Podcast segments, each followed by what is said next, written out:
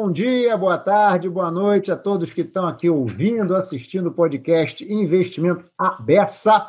É, nós temos hoje aqui uma nossa convidada, Tatiana Itikawa, que é uma grande, grande, grande amiga minha, sabe tudo de fundos, vai falar conosco sobre essa indústria de fundos, que eu acho que é uma indústria que muita gente não conhece é, e alguns acham que conhecem. Então é bom a gente ouvir de quem conhece, quem entende. Tudo bem, Tati? Do Joia, Hudson, obrigada pelo convite. É uma honra participar aí do, do, do seu podcast e estou super é. animada para a nossa conversa. Ah, legal, legal, legal, legal. Vamos então aqui. Primeiro, Tati, é o seguinte: sempre que a gente tem um convidado aqui, tem uma curiosidade das pessoas, né? Como é que a Tati foi parar no mercado financeiro? E como é que foi parar na Ambima, né? Que acaba sendo uma entidade com um pouco com cara de regulador também e tal. Então, explica um pouquinho para a gente como é que você veio parar no mercado financeiro. Antes do mercado financeiro, eu passei por uma, um, um, uma carreira diferenciada. Eu fiz escola técnica no colégio. Então, eu fiz eletrônica. Né? Então, eu fiz eletrônica e, e aí, na hora da facu de fazer a faculdade, né? O que, que eu vou fazer e tudo mais, eu acabei decidindo fazer economia. Então, não, não quis fazer e eletrônica para economia, né? Não, não dava, assim, né? Eu falei, ah, não, acho de engenharia não, muito uhum. diferente para mim, mas a escola foi muito bacana, eu gostei muito do colégio, né? Então, era uma turma bem bacana, aprendi muita coisa.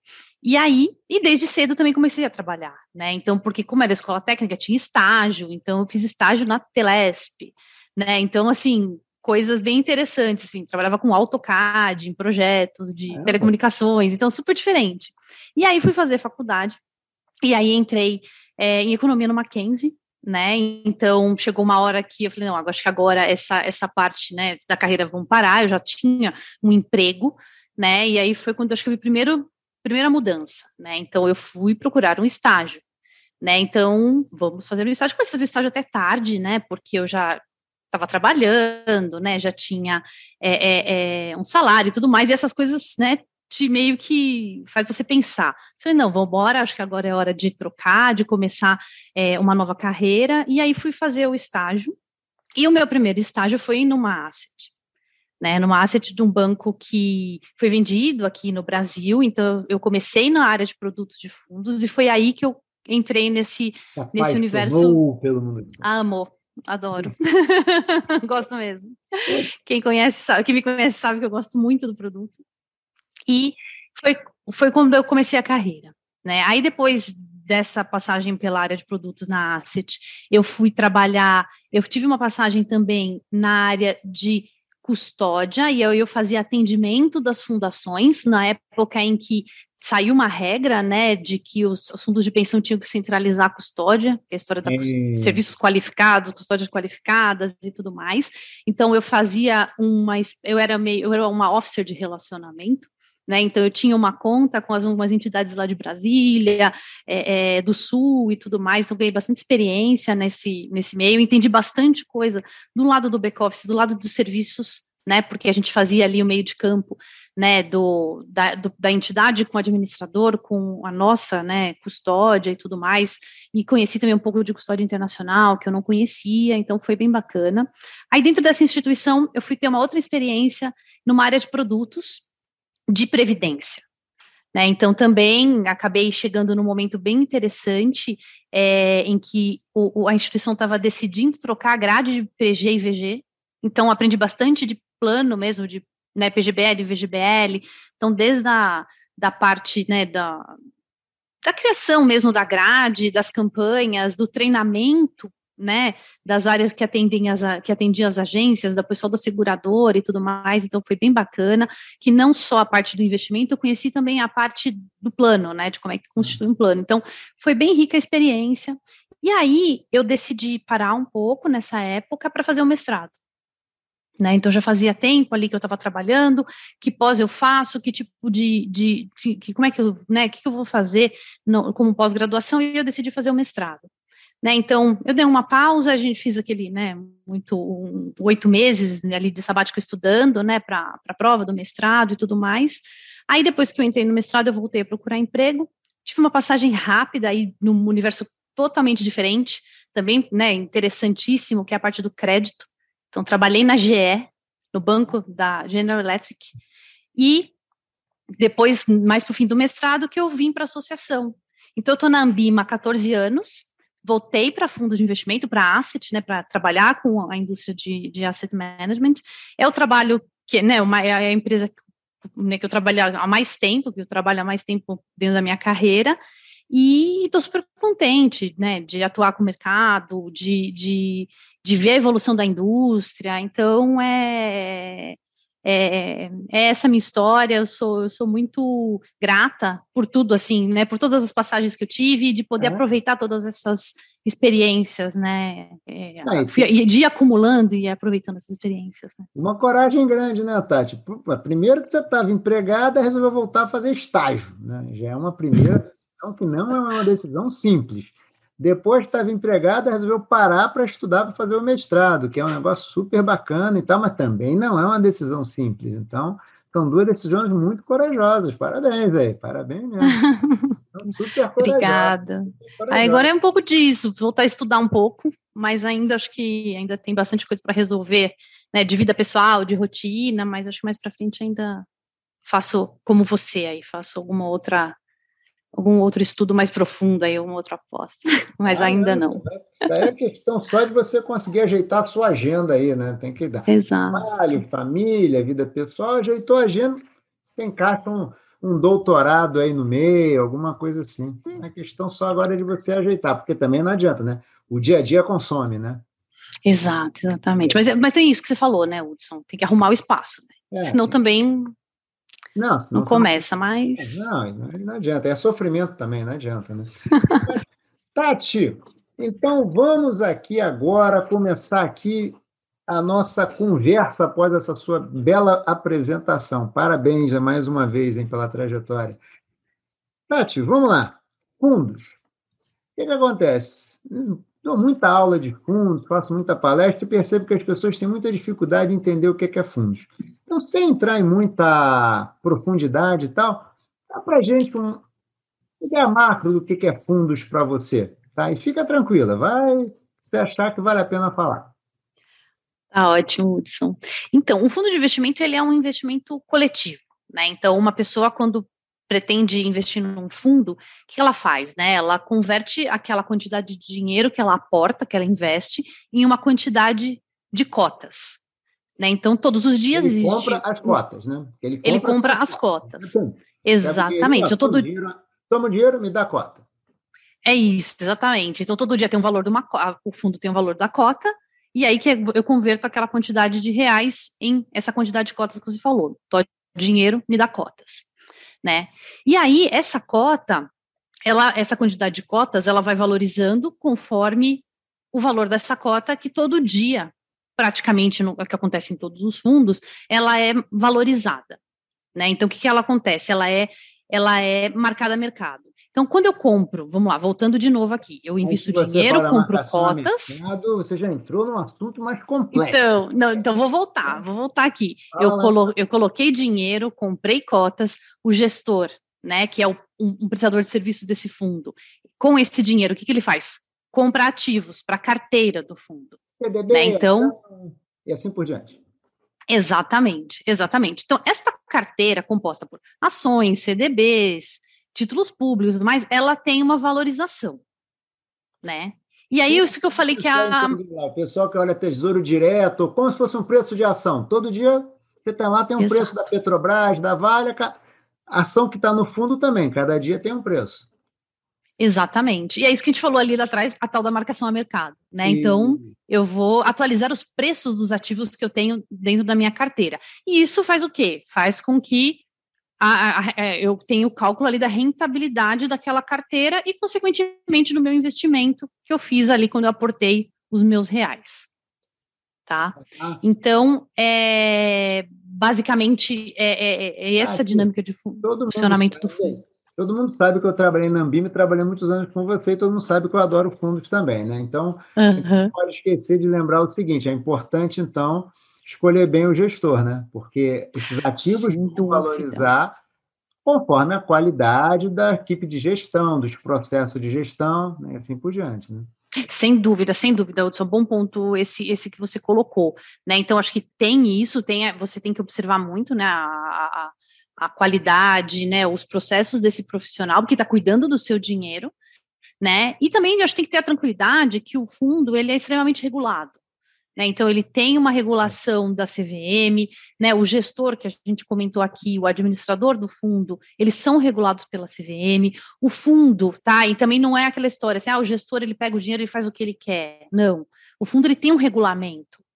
Né? Então, é, ele segue ali uma regra, ele segue um regulamento que tem uma política de investimento.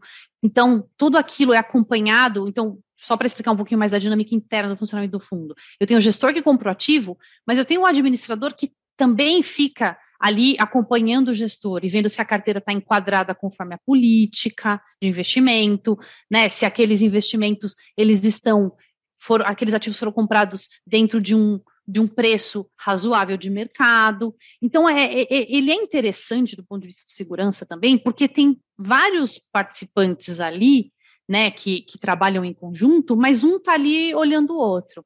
Né? Então, isso, isso ajuda, né, na credibilidade do, do, do, produto, né, e manter ali a imagem de toda a indústria que hoje, né, gente, a gente já está em 6 trilhões de, de reais, né, então Número robusto, maior indústria de investimento do Brasil, né?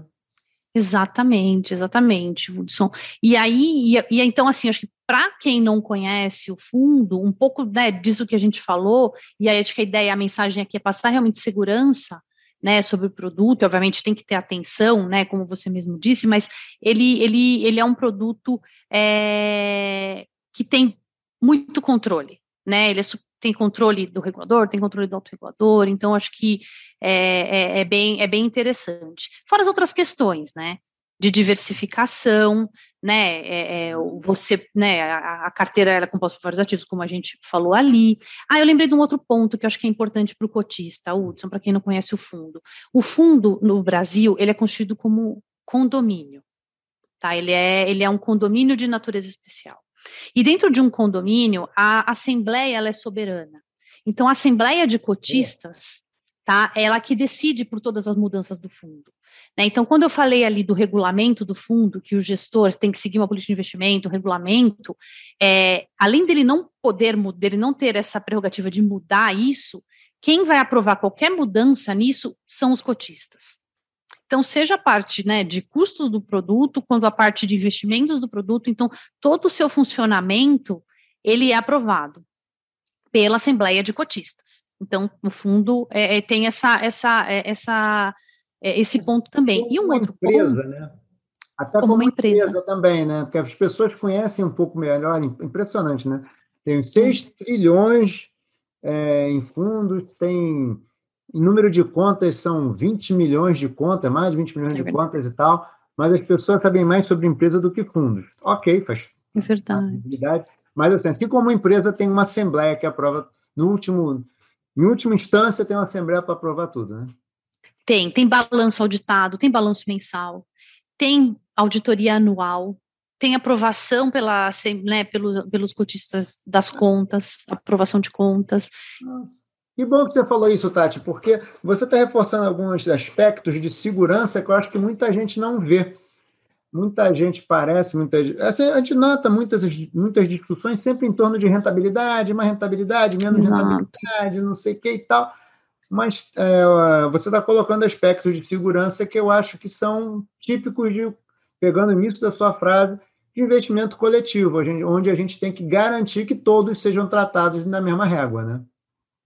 Exato, exatamente. Tem um grau de transparência bastante, se for comparar com outros produtos, bastante interessante, né, de despesas e tudo mais. Isso não, assim, é uma, é uma questão do Brasil, mas é uma questão também mundial no tratamento do regulador para os fundos de investimento, né, de, de abrir despesa, né, de abrir o quanto ganha o prestador de serviços, tem um, nível de transparência superior, tem realmente é, e, e, tem uma, uma série de, de, de, outras informações, óbvio, né? É, é, bastante informação que às vezes pode, né? A gente até faz a, a discussão do trade-off, né?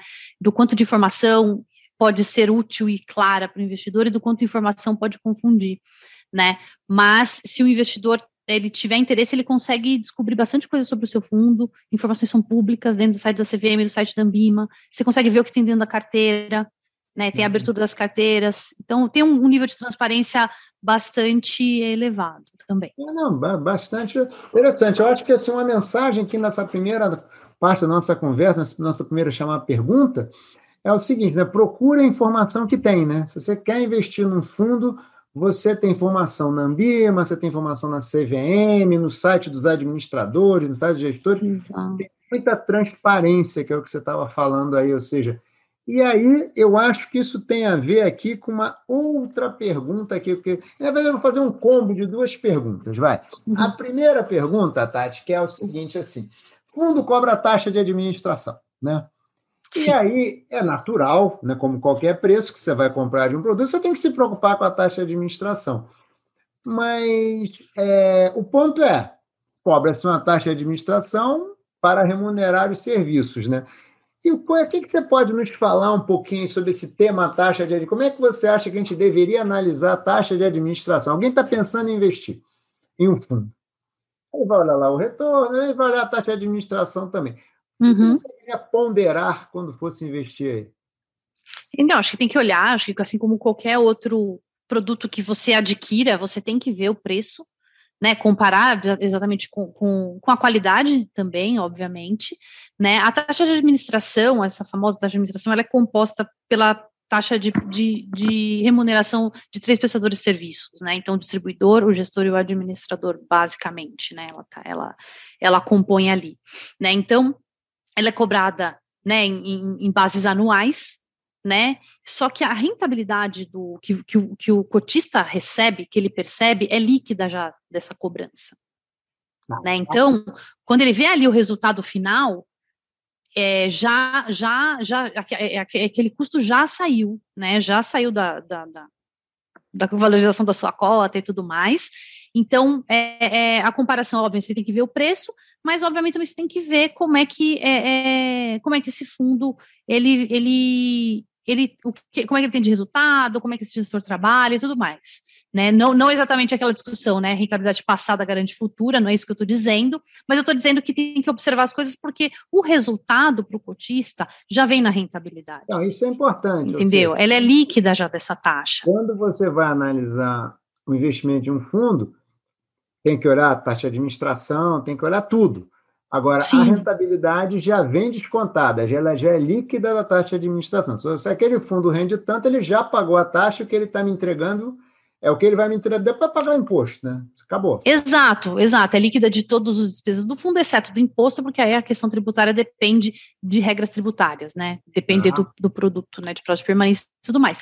Mas a indústria é bastante competitiva, né, gente? Acho que a gente, essa, essa discussão, né, das taxas altas e tudo mais, ela né, bem antiga, acho que hoje em dia a gente vê uma competição bem grande dentro da indústria, né, então acho que o investidor ele tem sim que observar e aproveitar bastante dessa, dessa competição para poder fazer a escolha aí no, no, melhor produto, no custo mais adequado, no custo menor, tem como, tem como sim, a gente tem aí, né, como você disse, né, uma, uma, uma um, um cardápio gigantesco de fundos aí sendo ofertados, né, é, tanto para o público em geral, quanto para investidores mais, né, qualificados ou profissionais, e acho que isso é, é, é, um ponto importante a ser observado. É, eu acho mas que a concorrência, é o que você falou, Tati, a competição colocou. É, a competição é o que você falou, você tem muita oferta hoje, né? Então, hoje em dia, você a gente saiu de um passado onde cada banco tinha o seu fundo, depois começamos a ter plataforma, onde você bota fundo de várias casas, os próprios bancos estão oferecendo fundo de outra casa. E isso não é concorrência, né? Concorrência é vai isso. trazendo melhores condições de preços para os consumidores ou para os investidores, né? E aí... Exatamente. E a gente, como associação, sempre, né? Acho que aquela discussão da transparência é super importante.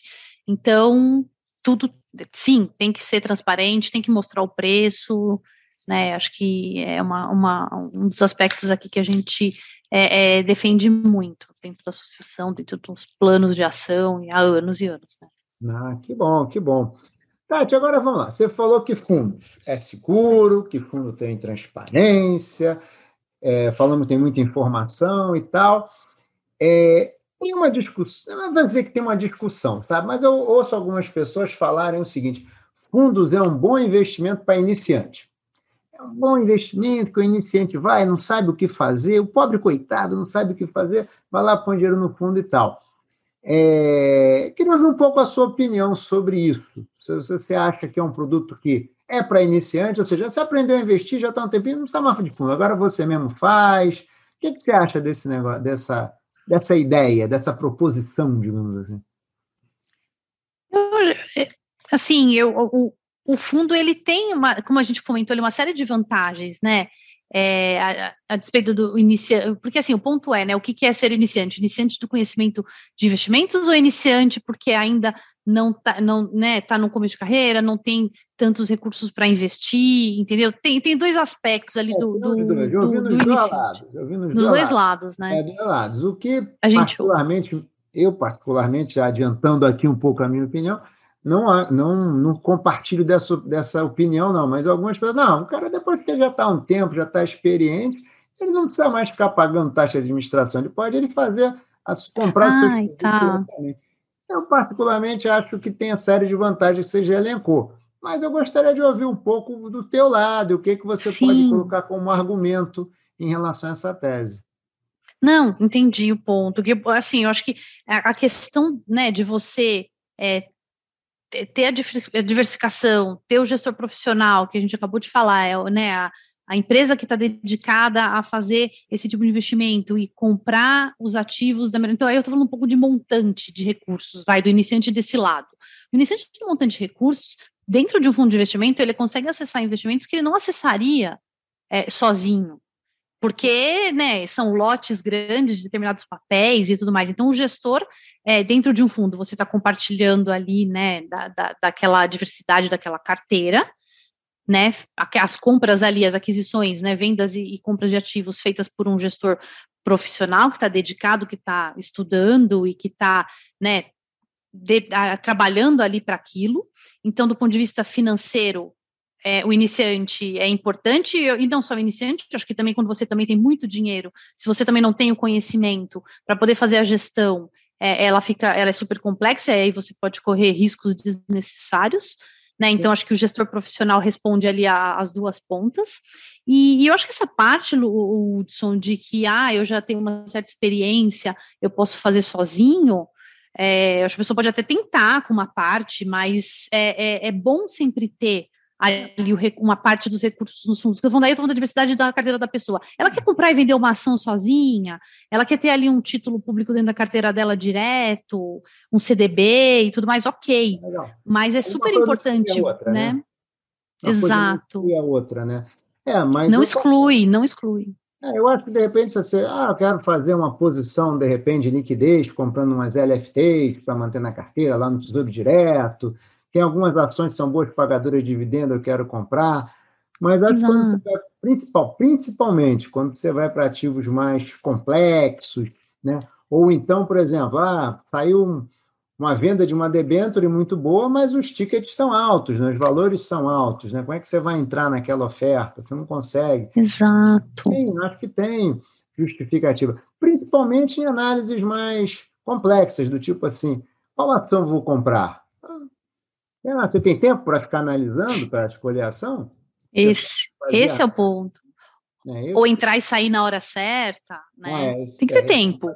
É, entrar e sair na hora certa, acho que vale um episódio, tá? A parte. Né? não é, tem que ter tempo, né? E aí o gestor está dedicado a isso, é o trabalho dele. Né, então, ou outros ativos, que a gente, fala, né, a gente às vezes está sempre muito nos fundos líquidos, mas é, existem fundos imobiliários, né? Então eu vou ter vários imóveis e vou viver daqueles aluguéis, ou eu posso ter um fundo imobiliário de aluguel com estratégias de lajes corporativas, de shopping. Uhum. Hoje o varejo pode acessar esse tipo de investimento. Né? Então, o FDIC agora, né? O FDIC, gente, é o Fundo de Investimento em Direitos Creditórios, ele é antecipação de recebíveis. Né? Então, esse fundo, agora, a partir do ano que vem, saindo a regra da CVM. Só, só, só vou te ajudar um pouquinho, Tati. Antecipação de recebíveis. Pode complementar o cara tem um boletinho para receber na loja, aí ele vai lá no FDIC e vende o FDIC, vende o boletinho para o FDIC, obviamente o FDIC vai cobrar uma taxinha de juro para comprar dele e antecipar o que ele ia receber, por exemplo, de mim daqui a 60 dias, só para ajudar um pouquinho, Tati. Obrigada. E aí, esse tipo de fundo, ele vai estar disponível para o varejo, com uma série de salvaguardas, de transparência, né, em breve, assim que a nova regra sair, a gente imagina que a CVM libere para o varejo. Então, assim, tem, né, aumenta aí o cardápio, tem os ETFs, então aumenta o cardápio, e aí, realmente, eu acho que você decidir falar, não, eu não preciso investir em fundos, eu faço tudo sozinho, você, você tem que estar tá muito, com muito tempo de dedicação para fazer a gestão da carteira, e você tem que estar tá com um montante bem interessante para poder diversificar. Não, concordo plenamente, concordo plenamente. Então, eu vou aproveitar, Tati, colocar aqui um ponto que é o seguinte: acho que você já respondeu alguma parte, mas a gente podia aproveitar só para organizar. Vamos embora. Investir no fundo. O que, que eu devo. Já tenho lá o meu suitability feito, tá. conhecido, tá. Vamos até supor que eu consiga ter meus objetivos bem definidos, tá? O que, que eu devo olhar? O que, que eu devo analisar antes de comprar um fundo? Quais são as informações assim, ó? Olhe isso. O que, que você diria? Ah, olha, então, exatamente. Acho que desde é, a partir do momento que você fez o suitability, você já tem o seu perfil, né? Você vai procurar produtos que se adequem àquele seu, àquele perfil de investimento. Então, acho que, como a gente falou, taxa é uma questão super importante, né? Eu acho que tentar entender a casa gestora, a casa administradora, é importante, de novo, tem informações. É isso tá. Onde é que a pessoa consegue essas informações, Tati? Dentro, a CVM disponibiliza as informações desses regulados, né? Existe um, um documento chamado formulário de referência, né? Então lá tem uma série de informações da, ele é, ele é bases anuais, mas tem uma série de informações a respeito da, da empresa, é, do histórico, né? De, de, de, rentabilidade, do histórico de gestão mesmo, do, né, do montante de gestão, dos sócios e assim por diante, são informações é, é, bastante é, ricas, então conhe você conhece mais né, ali é, as empresas que vão fazer a gestão do seu recurso, né, então isso é importante. Eu acho que você tem que olhar é, e aí, a partir disso, você olha, olha também performance, né? Não pode, de novo, né? O disclaimer, né? Performance passada não é garantia de performance futura. Mas acho que você consegue ter uma ideia. Eu não estou mais na BIM, eu posso. Isso é pura verdade, performance passada não é garantia é. de performance futura. Mas não tendo outra informação, é a que você tem para pelo menos olhar, né? Não, tem que dar uma olhadinha, mas não é, não tem que ser o, o, o fator decisório, né? O preponderante para tomar decisão, né? Eu acho que isso é, é, é, importante também, porque às vezes, né, tem uma performance que foi favorecida por um é. cenário, que depois tem um outro cenário, e aí, de repente, tudo Não, né, Tati, assim, muda, então é, é complicado. As performances, elas convergem à média, né? Então, se eu, ninguém vai muito bem a vida inteira e ninguém vai muito mal a vida inteira, senão você... Exato. Não, então, é olhar para o passado e achar que ela foi muito bem, vai voltar, Amigo, a tendência desse cara é em algum momento voltar para a média. E o passado também não vou nunca comprar esse cara. Em algum momento ele volta também, né? Exato, exatamente. E aí tem umas questões que, assim, apesar de você já ter respondido ali no suitability, né, né na, na, hipótese aqui que você colocou, eu já fiz suitability, que, que são importantes de ser olhadas por liquidez, né? Em quantos dias eu consigo, se eu precisar de um resgate, quantos dias esse dinheiro vai estar disponível para mim? Isso é importante olhar, né? É, que mais? A, parte, a questão tributária, né? Então, por exemplo, sobretudo na renda fixa. Né, na renda fixa, eu tenho IOF de 30 dias. Então, se eu resgatar nos primeiros 30 dias, eu tenho ali um, uma penalização, né, dentro do meu rendimento. É a própria regra, né, de tributação. Né, quanto mais tempo eu fico no fundo, menos imposto eu vou pagar quando eu resgatar. Então, isso, isso são aspectos que são importantes de serem observados, né, no, no, nos produtos tributados, e também tem aí olhar, né, se o fundo é tributado ou não, né, tem fundo que, que tem incentivo e não é tributado, então são, são essas questões que são, são as características básicas do produto que, que são importantes de serem observadas. Existem algumas ferramentas de mercado, né, que comparam e tudo mais, muito na linha de taxas e rentabilidade, mas esses outros aspectos que, que eu comentei, é, acho que vale a pena gastar um tempinho para dar uma olhadinha. Você acha que vale a pena entrar no site da empresa gestora e dar uma olhada?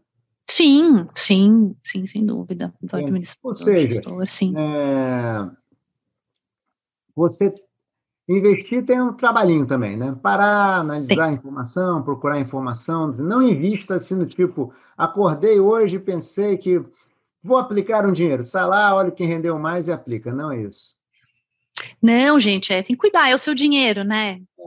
É. acho que a gente tem que ter, né, também um pouco, né, tem que ter esse apreço, né, esse cuidado, assim como a gente tem com os nossos filhos, né, e a gente acha que os investimentos você tem que olhar também direitinho onde você vai colocar.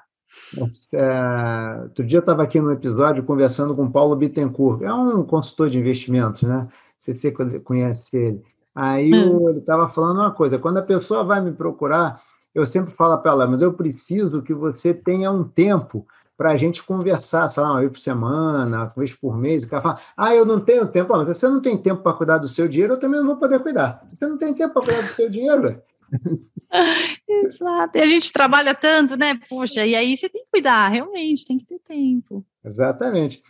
Tati, continuando aqui, me diga uma coisa.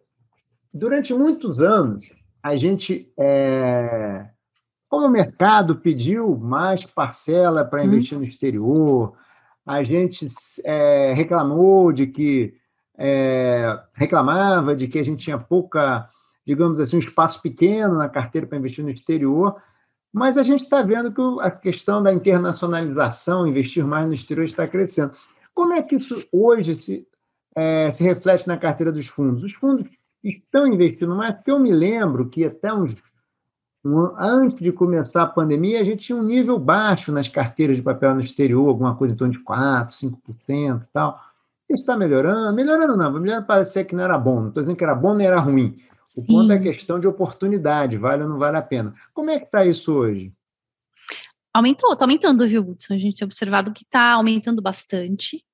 Né? Então, a mesma quantidade de fundos que investem no exterior do ano passado para cá, é, aumentou bem, aumentou bastante mesmo, assim, então tinha lá, uns 40% em, em PL. Eu não sei, a gente, o ponto é esse, a gente sabe que assim, né, tem os limites, né?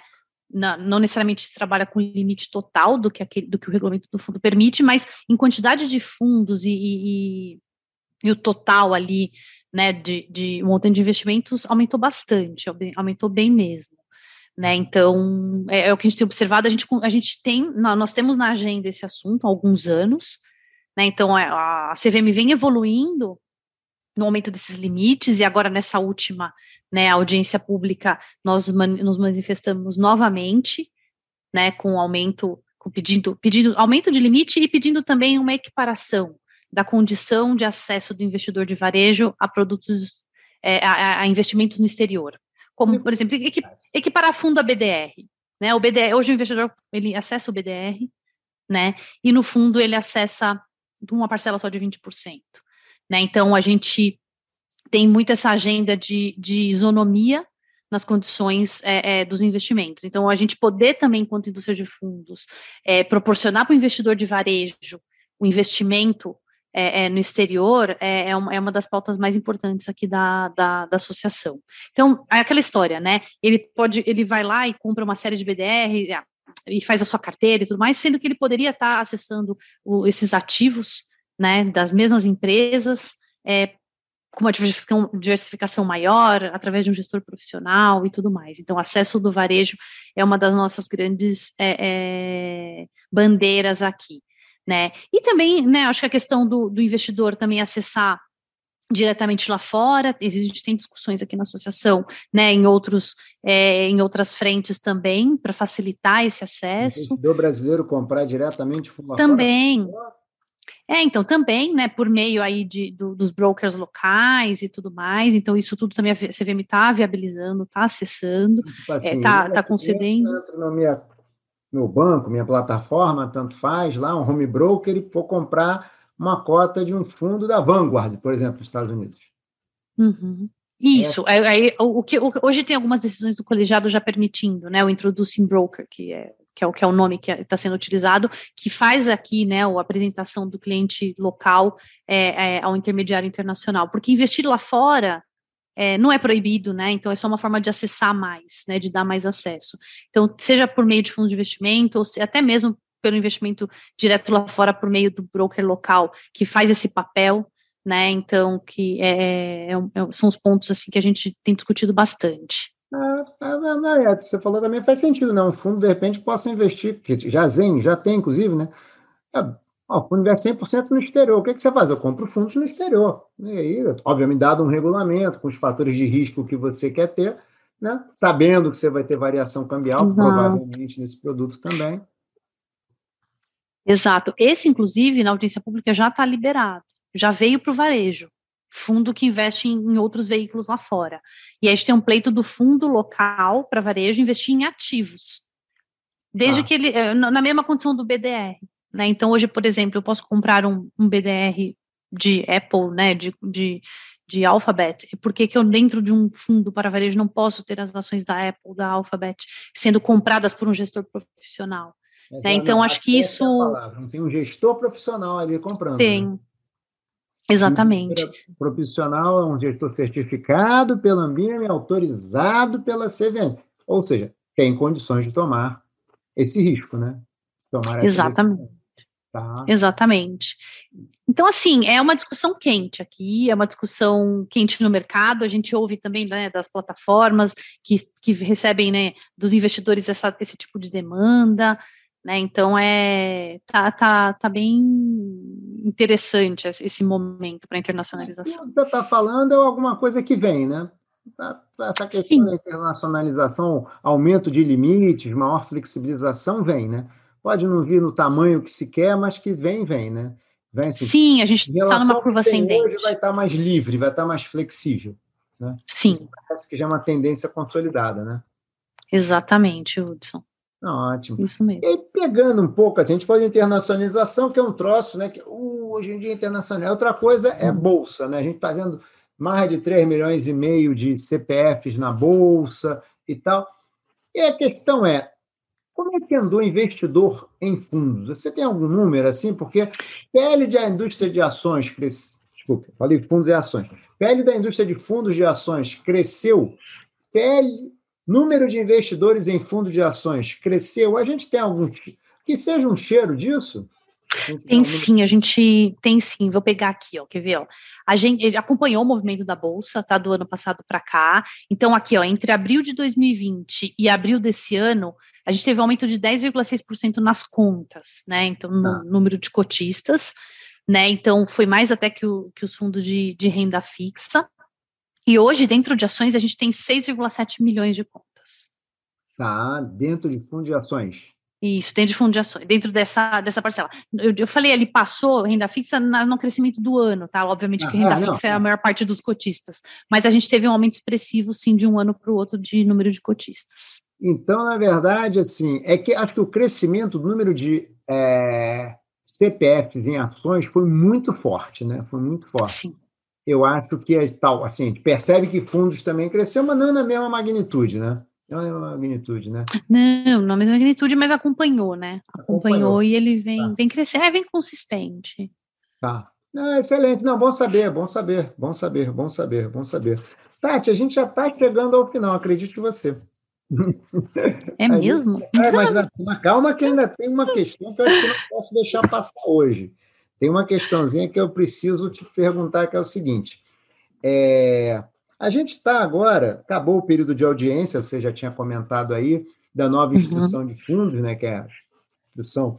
São duas instituições, uma de, digamos, dos fundos que a gente conhece no dia a dia, renda fixa, ações, multimercado e tal, e também tinha lá a audiência da instituição do FDIC que você falou.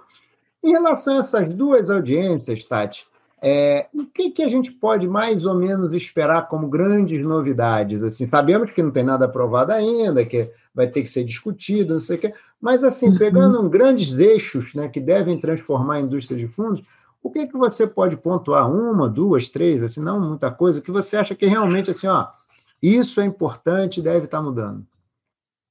Então, a, eu vou contar um pouco, vou voltar um pouquinho para trás, Hudson, porque tem uma, uma, uma, uma questão ali é, é, estrutural da indústria que aconteceu e que motivou essa audiência pública. Tá? Então, a, até então, até 2019, a gente, a, os fundos de investimento eles não tinham um marco legal, eles tinham uma previsão em lei, né, assim, os fundos de investimento e tudo mais.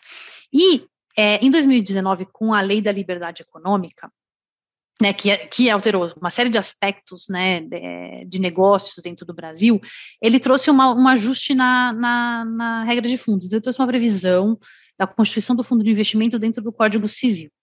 Né? E ali ele estabeleceu alguns marcos. Agora faz parte de uma lei. Exatamente, exatamente. E aí ele, trou ele trouxe alguns aspectos, né, novos e bastante importantes para a indústria de fundos, e eu vou destacar dois aqui, tá? Um deles é a responsabilidade limitada dos cotistas, e aí, é, e, e, o outro é sobre a responsabilidade dos prestadores de serviços, né? De que é, é, não, tem mais, não teria mais solidariedade entre eles, cada um responde dentro é, da sua atividade. Aí, são bem. São. Vamos na primeira, responsabilidade limitada dos cotistas. O que, que isso quer dizer? Como é então, hoje? Então vamos lá.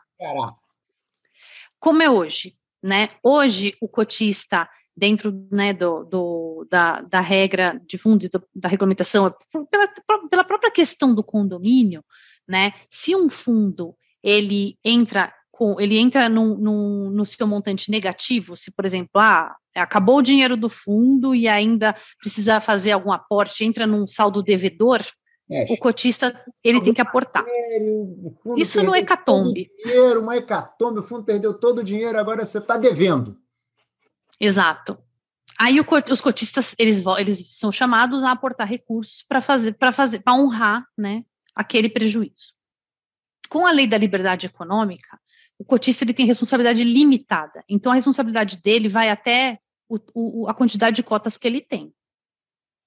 Tá? tá. Então se o fundo é, é, chegar, né, se ele chegar num, numa insolvência, não é o cotista que vai responder por isso. Ou seja, é, o cotista não vai, não vai ser chamado a botar dinheiro no fundo. Exato, isso nunca aconteceu e, né, exato.